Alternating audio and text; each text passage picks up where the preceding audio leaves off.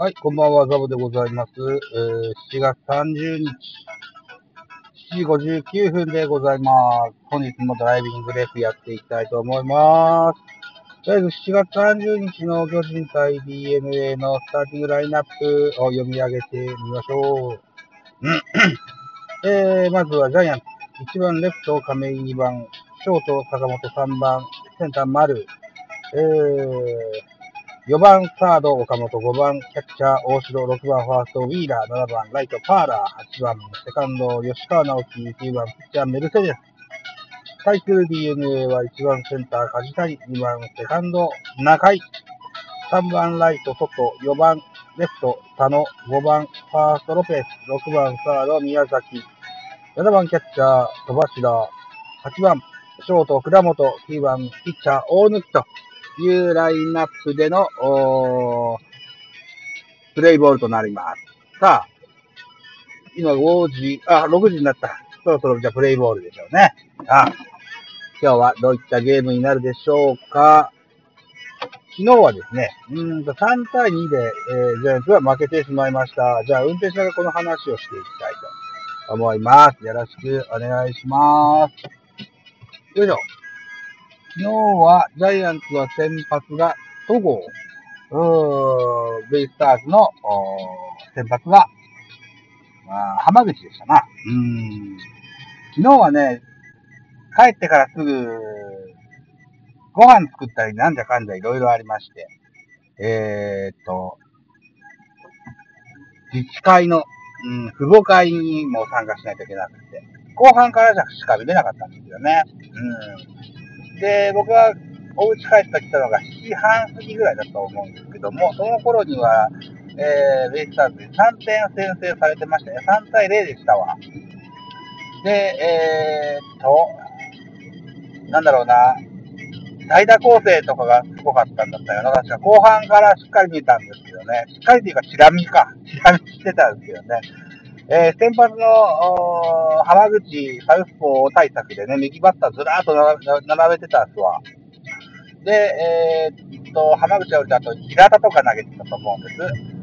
えー昨日のベイスターズのリリース、平田もそうですけど、7回に山崎康明、8回パットン、9回三島というね、えー不調の山崎、うん安明。みんな安明って呼びますよね。僕、ザキヤマって呼んでいこうと思ですよね。ザキヤマがね、9回じゃなくて7回に持ってきたわけですよ。まあ、徐々に、なんでしょうね。調整しながらという意味なんでしょうかね。ということで、えー、そこも打ち砕いてやったらかっこよかったですけどね。昨日はなんとか、競り勝つことができなかった。競り負けてしまったと、か形になってますね。今日は、ジャイアンツはメルセデス、ベイスターズはあー大抜きということで、メルセデスは案外クオリティスタート率がよよろしいようでして、うんそんな感じは一つもしないんですけどね。うん 結果そうなんでしょうな。あ大貫っていう選手の印象は僕はあんまし残ってない。見たことはあるんだろうけど、あんまし印象になくて、今日は打ち合いかなーなんていうふうに思ってますよ。うん、で、昨日も、昨日もどうしたんだろうな。今日は、ファーストは中地写真ウィーラーですわ。うん。中地ウィーラーをこう、併用して使っていくということですね。うん。代打の切り札ウィーラーはやっぱもったいないですわな。調子もいいしね。うん。あ、調子で燃やした。ずっとね、坂と丸が調子が悪くってって、えー、それをね、4番の岡本がバカスか打ってくれるから勝てるんだよねっていう、ジャズファンの方も多くいらっしゃるんですけども、ここ最近の丸、ここ6試合を見ますとね、3割7分ぐらい打ってるんですよね。3割7分打ったらもうこれこれは好調と言えるでしょう。丸の不調は脱したと言えるんじゃないでしょうか。えーっと、対する坂本はまだ2割3分ぐらいですね。ここ最近の打率もそうなんです。うん。まあ、ここもね、まあ、くたびれもあるでしょうけどね、えー実績のある選手ですよ。あのーここ一番でガラッとこう局面を変えることができる選手なのでね、えー、ホームラン打率以上の効果がチームにもたらされる選手だと思ってますので、まあ、それでいいんじゃないかというふうに思ってたりしますよ。うん。まあ、去年みたいに40本はとてもとても、そんな感じじゃないですね。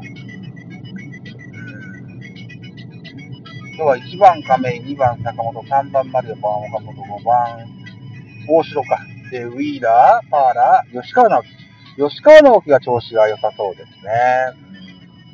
ここがね、8番でフリーに打たせてるから調子がいいのか。去年みたいに1番に置いてもちゃんと打てるのか。ここで、ま、がちょっと気になるところではありますが。調子がしっかり安定してきたら1番で打てるでしょうと思います。さあ、吉川直樹の話も出ましたけれども、昨日ね、吉川も盗塁しましたし、ダイソーで増田大輝やってた時も、うーん、対するピッチャーはパットンだったでしたが、しっかり盗塁を警戒されながら、それをかいくぐってしっかり盗塁できた増田大輝は、これは大したものだと思います。ダイソー増田大輝は、ジャイアンツの一個の武器にもはやなったと言えるでしょう。うん。昨日も実況のアナウンサーもね、うわーってね、あのー、ダイソー増田って言わ言われた時に盛り上げるんですよね。煽るんですよ。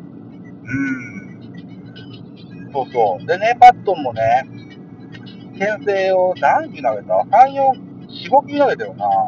相当警戒してた。いつかのベイスターズ戦でパットンが、えー、初球、パットンの初球をね、盗塁して見せたことがありました。うん。それからというもの多分パットンは松田大輝をとても気にしてか、気にかけていくんじゃないかなと思ってます。うん。そう、だから吉川直樹、パットンと、あともう一人誰か走ったよ。あ、重信かな重信盗塁決めたんだっけな？どうだったんだっけな？とにかく行くぞ行くぞったなとにかくこう、大きいのだけじゃなく、足も使えるようになってきましたよと。うん。から、日々、進化し続ける原野球と言えるんではないでしょうかと いう感じですね。うん。で、昨日の時点だったっけ、一昨日だったっけな、田口と畑が一流に合流してるというふうに聞いてます。うん。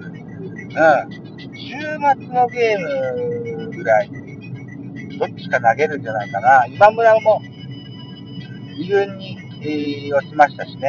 また再挑戦ですね。今村と誰だったっけな？今村と誰かもう一人。うーん、あ、桑原だ。桑原と今村が今日二軍で活躍してね、えー、っと、高知新聞のツイッターに上がってましたね。そうそう。あえて、めげずにね、頑張っていただきたい。沢村くんもそうですね。沢村くんは、コントロールがおぼつかないだけですからね。えー、あとメンタルかな。うん。なんか、トレードの目玉にみたいなそんなあ記事もどっかで見ましたけれども、さてな、沢村をトレード目玉にして誰か取れるんだろうか。うん、先発もいまいち、リリーフもいまいち、クローザーもいまいちの今村、あの、沢村選手。ただ持ってるポレポテンシャルは素晴らしいと思います。さあ、何か欲しい。あの、引き取り手があるのであれば、交換相手がどうかで、えー、考えたいいうふうに思ったりしてます。うん。沢村と、それから、あと、立岡ですよね。立岡総一郎も、あと吉川大輝も、もはや自分には席がないと。うーん。トレードでもいいのかもしれないなぁ。外野、左打ちの外野手なんていうのは、どうですかね。結構、足、足が魅力の左打ちの外野手。12球団。どこもいっぱいいそうなポジションですよね。うーん。一人かななきゃないでもう、首だろうしなぜひなどっかで欲しいよって言ってくれるところがあれば、持っていていただけるといいかなとは思うんですよね。さーてと、野球の話はこんなところですかね。何の話しましょうかね。そうそう、今日はね、僕の仕事は朝 早くから夕方近くまでずっと車を運転する仕事でございます。なので、ポッドキャストやなんやをいっぱいいっぱい車の中で聞くんですけども、今日は趣向を変えまして、いつかもラジオトークでおしゃべりしました、あの、東野幸治の幻ラジオっていう YouTube チャンネルがあるんですけども、これをね、ダウンロードして、MP3 に変換したものを iPod に突っ込んでまして、それをね、まとめて聞きました。やっぱり相変わらず面白いですね。東野幸治の、幻ラジオね。うん。第43回から直近回までガッと聞きましたね。うん。で、その中でもね、東野幸治、ジャリンコチェーンに最近ハマってるって言ってました。僕もラジオトークでジャニコちゃんの話しましたね。同じような話が出てたな。楽しい楽しい。うん。皆さんもジャニコチェおすすめです。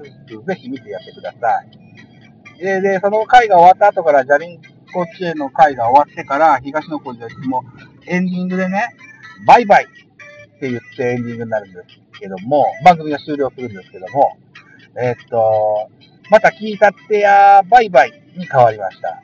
これね、ジャニンコチエの、あのー、なんだろう、次回予告のね、最後のメッセージで、えー、西川のりおの声のテスがね、最後に見たってやーって言うんですわ。そこからのきっとオマージュだと思いますよ。うん。はい。で、ラジオトークの話を、あ、しましたのでね。うん。